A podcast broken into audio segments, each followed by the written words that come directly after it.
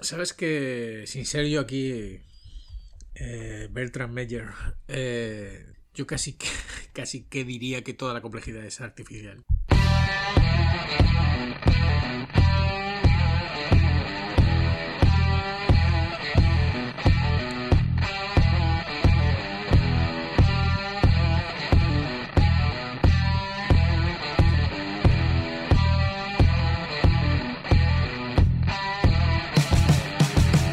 Bienvenidos a un nuevo episodio de Consider Hardful, episodio número 14, temporada 5, episodio 57 del total, si no me equivoco.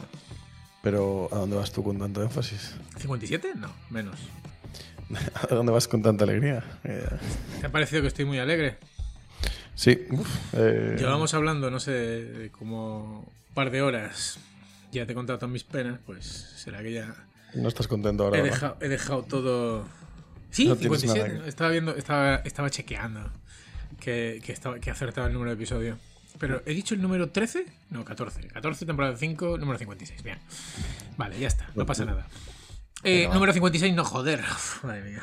Va, va, va, va. 14, 5, 57. Thank you.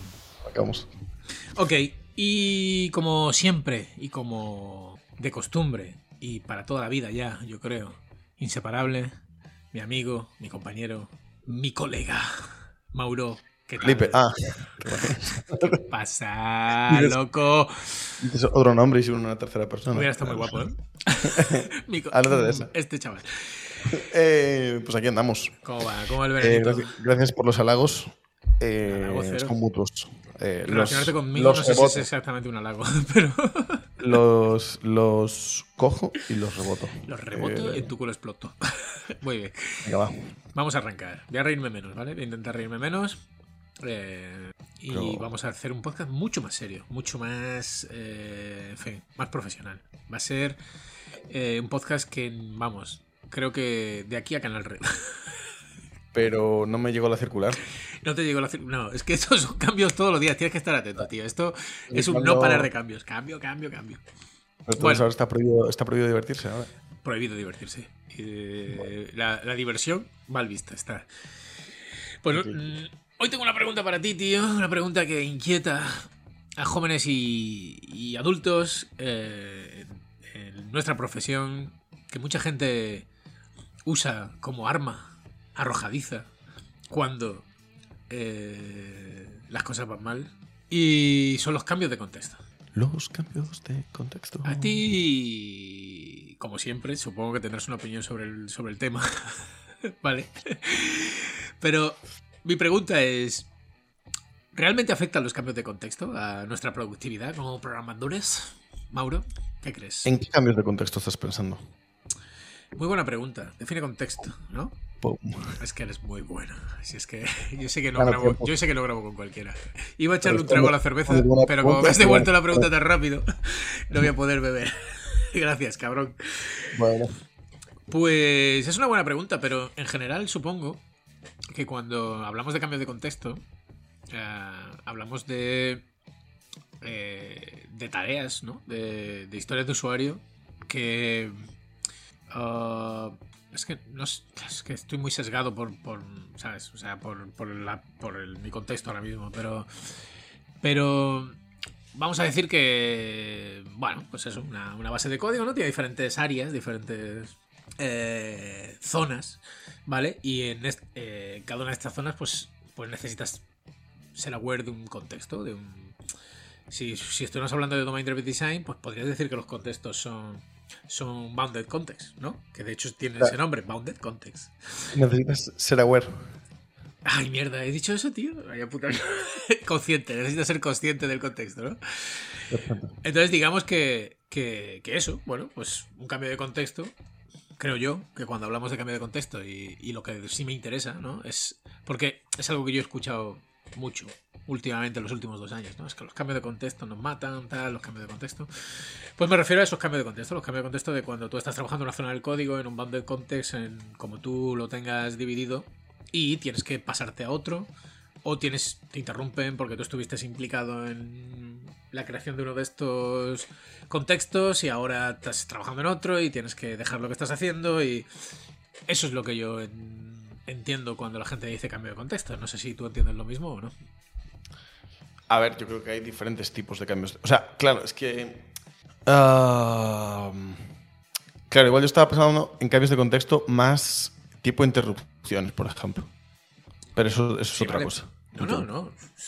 ¿Otra vez te vale? Pero interrupciones de qué tipo? ¿De que te, interrumpo para qué? Eh, por, ejemplo. Vamos a tomar un café. es un cambio de contexto para ti. En un horario, en un horario de trabajo normal, imagínate, de 9. De yo qué sé. Por la mañana trabajas de 9 a 2, ¿vale?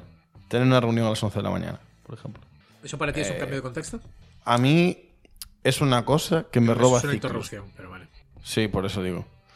Eh, Yo no diría que es un cambio, sí que te saca de tu contexto, claro. Te saca del foco, ¿no? Te cambia de foco. Es un cambio de foco. ¿Vamos a decir es un cambio de foco? Bueno. ¿Qué te parece? ¿Puede que sea una, expresión más amplia? ¿Cambio de foco que cambio de contexto? ¿Cómo lo ves? Puede ser. Puede ser, pero por ejemplo, eso es a mí sí que me. O sea, yo tener interrupciones a lo largo del día. O sea, yo entiendo que hay que hacer lo mejor para el equipo. Y si alguien te viene con una duda y tal, pues lo que hay que hacer es ayudar o si tienes que ver una reunión que tiene sentido o lo que sea, está guay. Pero yo, es cierto, y esto depende mucho de la persona porque yo tengo visto de todo, pero a mí me afecta un montón, tío. O sea, yo, por ejemplo, cuando una reunión, o sea, yo lo mejor a la mañana para ponerme a rendir y tal, igual necesito media horita, ¿no? Leo los slacks, eh, revisas un PR y tal. Bueno, este para eso igual, igual, necesitas algo más de tiempo y tal, ¿no? Entonces igual te empiezas a las 8 y a las 9 empiezas a programar y tal. Yo estoy en una reunión a media mañana, entre que acabo la reunión y vuelvo a ser en plan como full productivo, de estar enfocado en la tarea y tal, igual pueden pasar 20 minutos, por ejemplo. Y me pasa y es un tiempo que me pasa si, por ejemplo, ahora ya no lo hacemos así, pero me tiene pasado de mítico de, pues durante esa semana, durante una semana alguien que está de soporte y tiene que atender a las alarmas.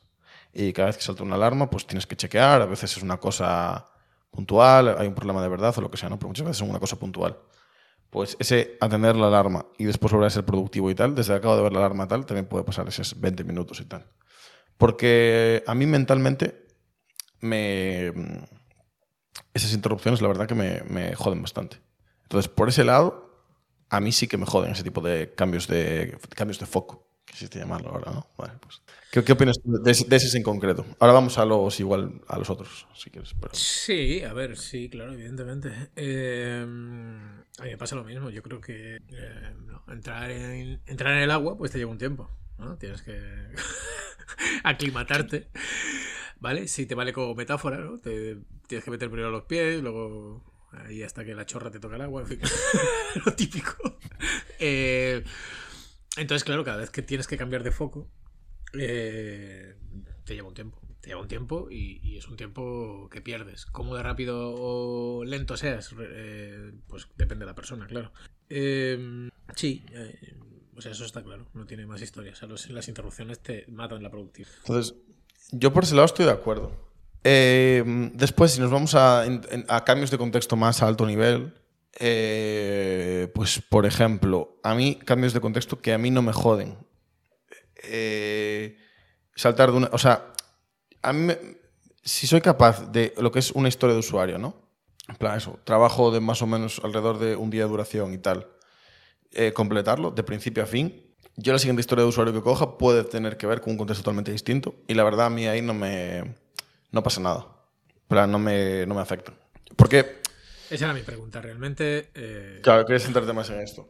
Claro, es que a ver, aquí hay una cosa que es verdad, eh, que es rollo si te vas a una, a, una, historia de usuario de algo que se está haciendo completamente nuevo, a lo mejor una feature totalmente nuevo, lo que sea, y no tienes contexto de esa parte, eh, pues obviamente vas a tener que invertir un tiempo en ganar ese contexto. ¿vale? Aquí ya depende mucho de cómo trabaje el equipo, qué, es lo más eficiente para ganar ese contexto y cómo lo puedes hacer. ¿vale? Eh, pues, pero obviamente hay, hay un tiempo que yo más que verlo como un, como un desperdicio, lo veo como una inversión.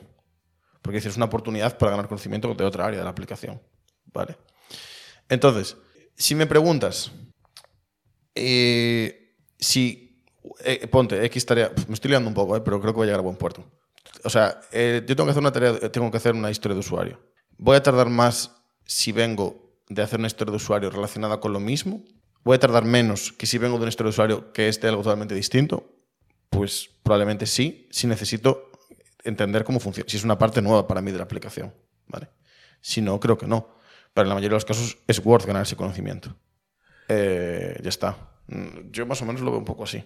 Sí, a ver, la pregunta viene motivada porque, mm, como bien sabes, eh, muchas veces, o la hora de formar squads, o la hora de dividir el trabajo, ¿no? Y incluso creo que en Scrum, ¿no? En Scrum se decía la, que coja la tarea del backlog la persona más adecuada, ¿no? O algo así, si no recuerdo mal, eh, hace mucho tiempo de eso. Em, entonces es como, pues la persona que tenga más contexto, la persona que tal.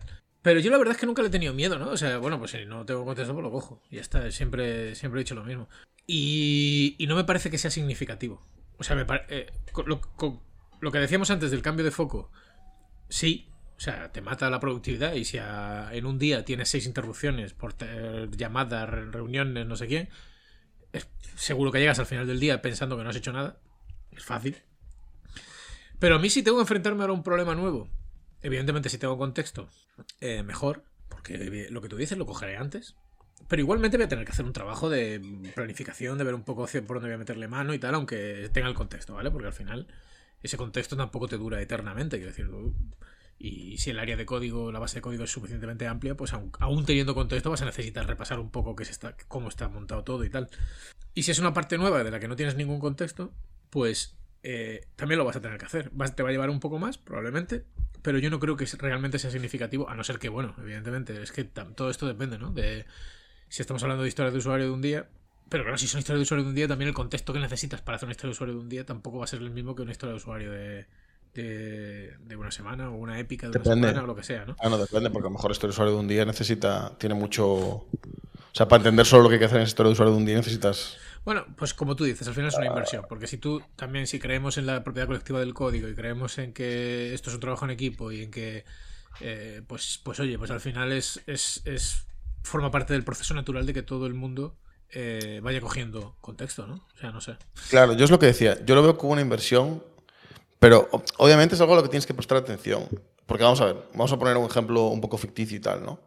Eh, vale, estás en un equipo de cinco personas. Eh, planteas el trabajo de, de, un mes, por ejemplo, en que eh, cada persona, en que hay cinco épicas, por ejemplo, ¿vale? Que tardan lo mismo. Van a llevar un mes hacerlas cada, cada, cada épica, ¿vale? O vamos a plantearlo de otra manera. Que cada épica se divide en 10 historias de usuario, ¿vale? Son todas de igual tamaño, ¿vale? Hombre, una vez están divididas en historias de usuario y tal, vale que va a cambiar y tal, ¿eh? pero supongamos que para este ejemplo no va a cambiar, o sea, no cambia los scopes y tal, está todo bastante fijo y no, no nos equivocamos nunca, ¿vale? Si tú metes en un saco, en plan, si eh, randomizas o ale, haces aleatorio, Dios, estoy espeso, ¿eh?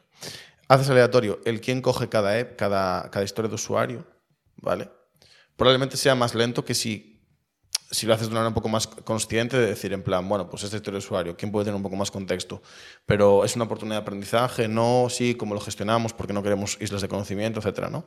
Eh, o sea, yo sí creo que hay un coste en que a veces, pues, en que pues sí que hay una persona que pueda acabar antes este usuario por tener más conocimiento y más contexto, ¿vale? Lo que pasa es que realmente a veces compensa que sea así y otras no, ¿vale? Entonces, si quieres, podemos hablar de eso ahora. Claro, pero es que también, también te lo compro, pero también hay un coste en tener silos. Por eso digo, por eso digo que yo creo que. El, ¿Cuál es tu, el, el, el, bus, factor? O sea, ¿cuánta gente tiene que atropellar un autobús para que tengas que cerrar la, empresa? ¿Sabes eso, no? Sí, sí, sí, sí, claro, claro, eso es importante. Entonces, al eh, final, no sé, ¿sabes que Ken Beck está haciendo ahora últimamente, bueno, tiene una newsletter, varias, tiene varias, pero bueno, tiene una... Que va a convertir en un libro, ¿no?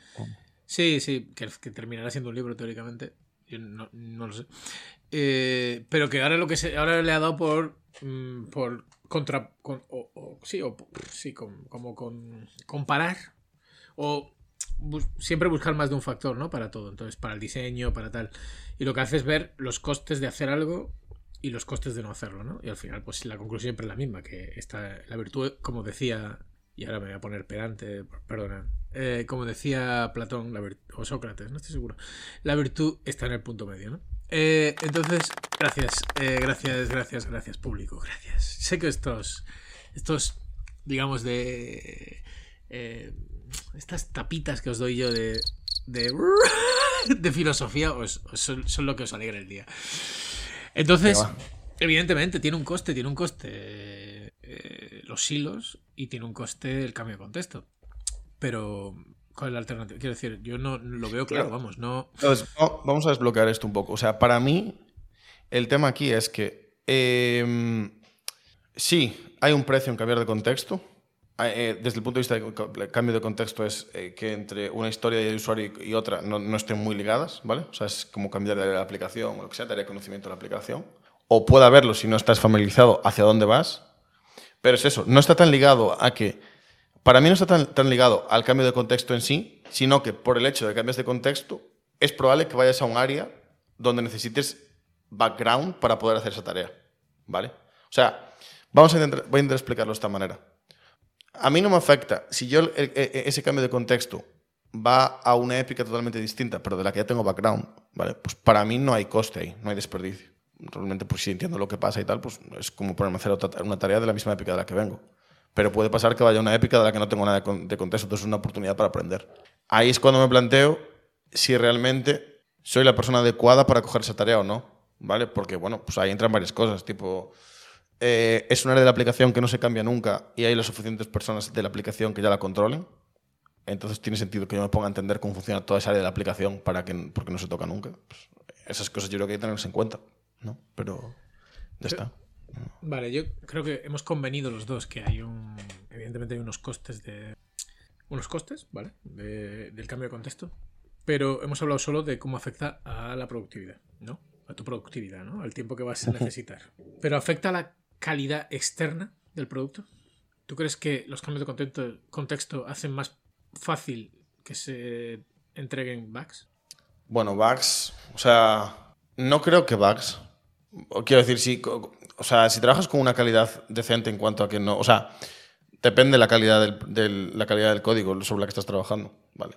Si estás trabajando sobre un proyecto que consideras bastante legacy y con, o sea, que el código sea una mierda, pues obviamente es muy importante el dominio que te- el, el dominio, el conocimiento que tengas sobre esa parte del código para poder tocarla y domar, y, o sea, por cómo de domado lo tengas, ¿no? Pero con un mínimo de calidad, yo no, nunca vi que eso afectase. Eh, protesto, señoría. Está, está conduciendo el testigo. Me, me encanta que hayas llegado hasta ahí porque ahí es donde yo iba. Si, si, si este mismo argumento se podría usar para el tema de la productividad. Es decir, puede ser que el cambio de contexto te haga menos productivo porque la calidad del código interna no es. O sea, no hay las suficientes abstracciones como para reducir la carga cognitiva. Claro. O sea, tú la carga cognitiva puede ser, o sea, la carga cognitiva está muy ligada a la complejidad y puede ser esencial o accidental, ¿no? Entonces, puede ser alta, ¿vale? Pero puede ser alta debido, debido a la esencial o puede ser alta debido a la accidental, ¿vale? Si es debido a la accidental, pues obviamente es una putada porque es eso. eh, la calidad, o sea, de- desarrollar sin bugs va a ser más complicado y los cambios de contexto van a ser más costosos, etcétera, ¿no? En plan, ganar conocimiento sobre esa área. Si es esencial porque tienes un dominio complicado, pues es lo que hay, ¿vale? Pero mm, veo más fácil, pese a la calidad, pese a la, complejidad del- e- esencial del problema, asegurar la calidad, ¿vale? Porque pues, tengas un buen diseño lo que sea, pero como así puede ser difícil de entender todo ese dominio al que estás entrando. Eh, entonces, entonces, puede pasar que, los cambios de, que un cambio de contexto a ese área o ganar el conocimiento necesario para poder desarrollar en esa área sea igualmente alto, pero que el riesgo de meter un bug sea bajo porque esté bien cubierto, o sea, que la calidad esté bien asegurada. ¿Me, me Sí, sí, sí, sí. O sea, no lo crees. Lo- no, a la pregunta que yo te he hecho, no. No, yo creo que puede ser un factor. O sea, creo que puede ser un factor. O sea, creo que la, la complejidad accidental afecta a que a la hora de explicarle a alguien cómo funciona esa parte de la aplicación sea más costoso de entender. Pero también, también, también está influyendo la esencial. Entonces, pues sí. O sea, tú puedes tener un CRUD súper simple que sea muy difícil de, de entender y que sea debido a la, a la complejidad esencial. O puedes tener un dominio Sabes que, sin ser yo aquí, eh, Bertrand Meyer, eh, yo casi que, casi que diría que toda la complejidad es artificial. para explicar- para entender ese dominio. Es interesante, pero sabes que, sin ser yo aquí, eh, Bertrand Meyer, eh, yo casi que, casi que diría que toda la complejidad es artificial. Eh... ¿Pero por qué? O sea, me interesa, ¿eh? Pero nunca, nunca yo nunca lo pensé así, al menos. Pues porque, joder, quiero decir, tú te sacas una ingeniería de telecomunicaciones, ¿vale? O sea, evidentemente hay una complejidad, eh, hay una complejidad eh, esencial, pero que yo creo que si está bien expresada eh, y bien modelada, no, o sea, no es significativa igual, te digo lo mismo. O sea, quiero decir, si eres capaz de entender, eh, yo qué sé, pues cómo funciona un algoritmo eh, para buscar el camino más corto en un grafo acíclico, no sé qué, ¿vale? Eh, no creo que te lleve mucho tiempo saber cómo funciona hacer el IRPF, ¿sabes? ¿Vale? Que puede ser complicado, pero no creo que sea para tanto. Y yo creo que si está bien... O sea, quiero decir, mi experiencia después de 20 años trabajando es que rara vez he tenido problemas en entender la complejidad del dominio y muchas veces he tenido problemas en entender cómo está expresado ese dominio y esas reglas. Y, no estoy hablando de que, de, que, lo haya hecho otra gente, ¿vale? Que a lo mejor lo he hecho yo, no, no, no estoy aquí tirando balones fuera. Para mí la complejidad al final toda es artificial. O sea, realmente, eh, no sé, ¿vale? Yo tampoco he trabajado en campos súper complejos, pero... Mm, yo no estoy de acuerdo. Ponme un ejemplo donde el código estaba de puta madre. No había ninguna complejidad artificial y has necesitado muchísimo tiempo para entender algo. O sea, el código. Eh, no, eh, te digo, ejemplo donde el código estuviese de puta madre. No lo hay. Porque decir, en plan, obviamente, ¿cómo saber? Claro, por eso digo. No depende. Serás claro, tramposo, en plan, no lo hay. Depende. Claro. Te falta decir depende. No. O sea, al final el código que hicimos. yo creo que en el contexto, en el que, en el, que, el contexto en el que tú y yo nos movemos, ¿vale? Que a lo mejor sí que hay cierta complejidad en algo que hemos hecho. Que no te digo que no, ¿vale? Pues por cuando trabajábamos, por ejemplo, en comunicación en real time, pues sí que hay una complejidad de cómo montar eso. Pero que solo comprendes en cero coma, tú y yo tú lo sabes, o sea, no es tampoco ciencia de cohetes. Y toda la complejidad que había en esa aplicación era artificial. O sea, había mucha, pero que decir, que no me parece un buen ejemplo igualmente. Bueno, pues o sea, que no pasa nada, no pasa nada. no me lo compras, no me lo compras. No. Pues otra, espérate que lo tacho aquí. Otra cosa que Mauro no me compra. Pero no pasa nada porque los niños crecen y algún día me dará la razón. No sé, a lo mejor es la 1009, la 1906 Estrella Galicia que me acabo de ver. pero, reserva especial. Pero eh, me, me, acaba de surgir esta idea de que toda la complejidad es accidental. Llámame, loco. te acabas de inventar una mierda que no vale para nada. Otra más para la evaluación. Vamos. Eh, no. Eh, estábamos hablando. Pero por lo menos te estoy, haciendo, te, te, estoy haciendo, te estoy haciendo pensar, ¿eh? Que veo que te echa humo ese cerebro, tío. Ese cerebro tuyo que tienes, porque. Vamos a, vamos a lo que hablábamos. Sobre cómo afecta la complejidad accidental, o no, ¿no? Eh, o sea, sobre. Sobre. Eh, cómo afecta la calidad del código los cambios de contexto. No, yo creo que eso puedes asegurarlo mucho más que el coste de entender el contexto al que te mueves, del diseño al, del, que te mueves. Y obviamente puede haber, porque siempre la hay, mucha complejidad accidental, porque no somos perfectos, porque hay time constraints, porque dices, te entra un requisito que te jode todo y dices, no voy a refactorizar toda la aplicación, lo voy a meter lo mejor que pueda. Eh, y encajarlo en mi dominio o lo que sea, ¿sabes? No es, no es, un tema solo de dividir en capas o lo que sea, es en plan de cómo modelar bien un dominio y tal. Eh, te va a pasar siempre. Entonces lo puedes entender, pero es mucho más fácil, yo creo eso, asegurar la calidad. Los cambios de contexto, ¿vale? ¿Crees que te pueden afectar a... te pueden estresar más? O sea, pueden influirte en tu calidad de, de vida. En cuanto laboral, ¿vale? Mm, o sea, una vez, eh, una vez estamos todos de acuerdo, ¿no? O sea, estamos los dos, porque aquí solo estamos dos personas de acuerdo en que el coste está en lo que tengas que aprender para desarrollar esa feature, ¿no? O sea, la yo la pregunta la traslado a si aprender sobre nuevas áreas del código en el que trabajo me afecta. Es que para mí es uno a uno el mapeo. Vale, y, y, ahora se me acaba de surgir esta pregunta. Todavía me estoy riendo del chistaco que te he hecho antes, que me ha encantado. Eh, lo mismo te digo. ¿Crees que si no cambias de contexto, te aburrirías? ¿Te acabarías aburriendo y por ende sería un problema?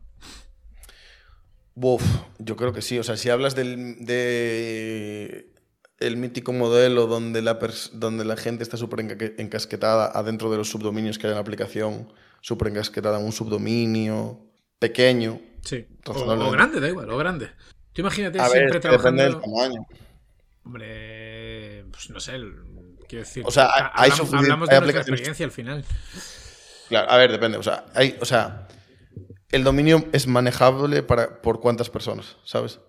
Quiero decir, el subdominio es manejable por cuántas personas. Si es un subdominio manejable por. que está manejado por general, tú, tú, puedes pensar en tu experiencia laboral y decir, bueno, si yo hubiera estado siempre haciendo esto y no hubiera cambiado, no hubieran ofrecido otros retos, otras oportunidades, y hubiera estado siempre en esto.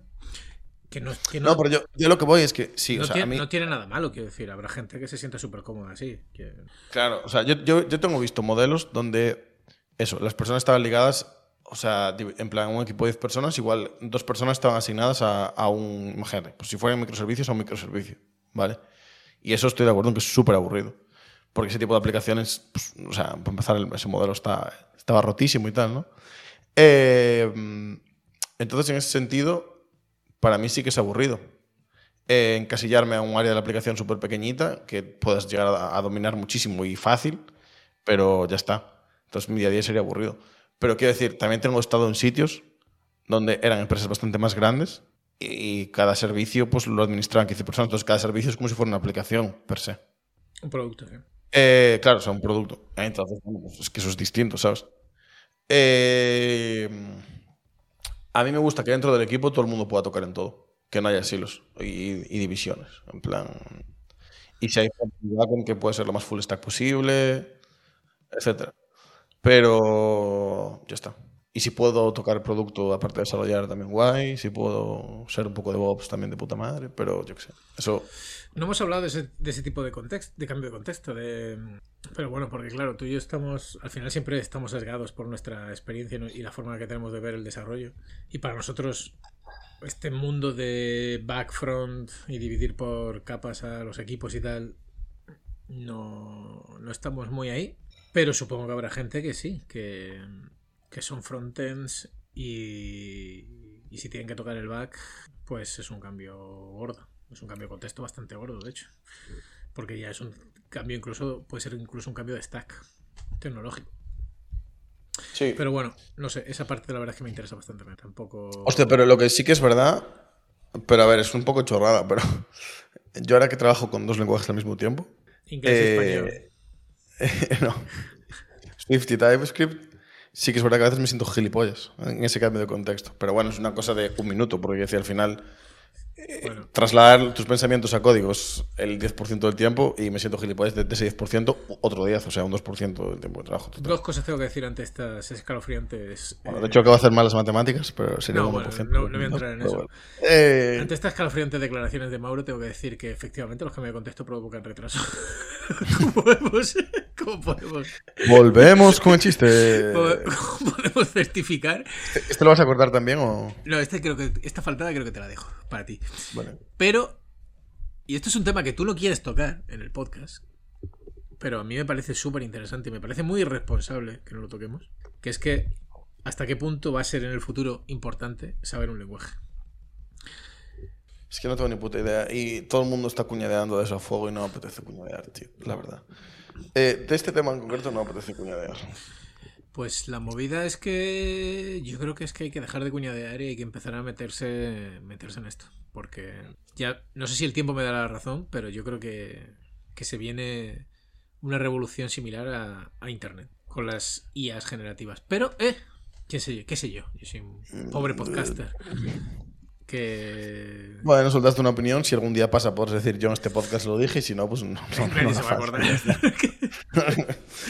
eh, pues lo dejamos bueno, aquí. Una, una más. Eh, no, quedaos hasta el final porque habrá tomas falsas, me parece.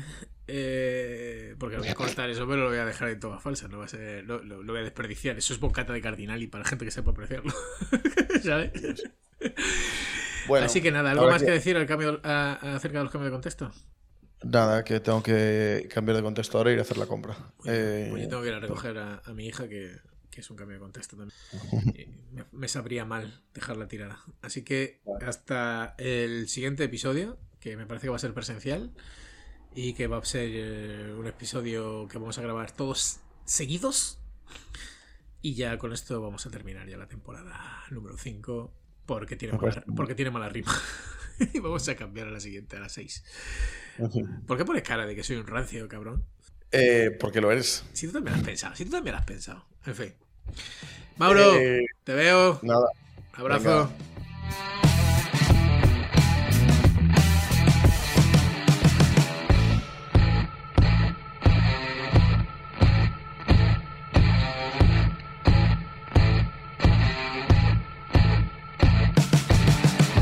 Que el poder entenderlo fácil. Pero, O sea, pero una pregunta. eh, ¿Tú crees que los cambios de contexto entonces... Espera, loco. Eh, es que es una cosa que has dicho antes que me ha hecho gracia. Bueno, ¿los cambios de contexto pueden producir retraso?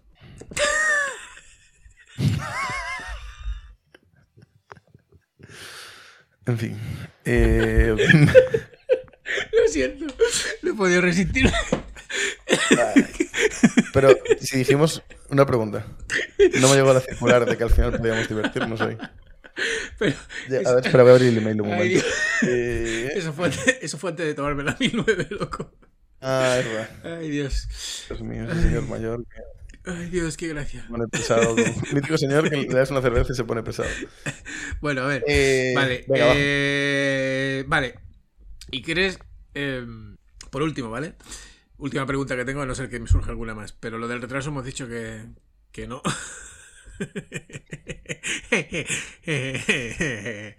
vale, ¿minuto qué? Porque tengo esto tengo que cortarlo. Estamos en el minuto 26, vale. Eh, ¿Producen... ¿Tú crees que te afectan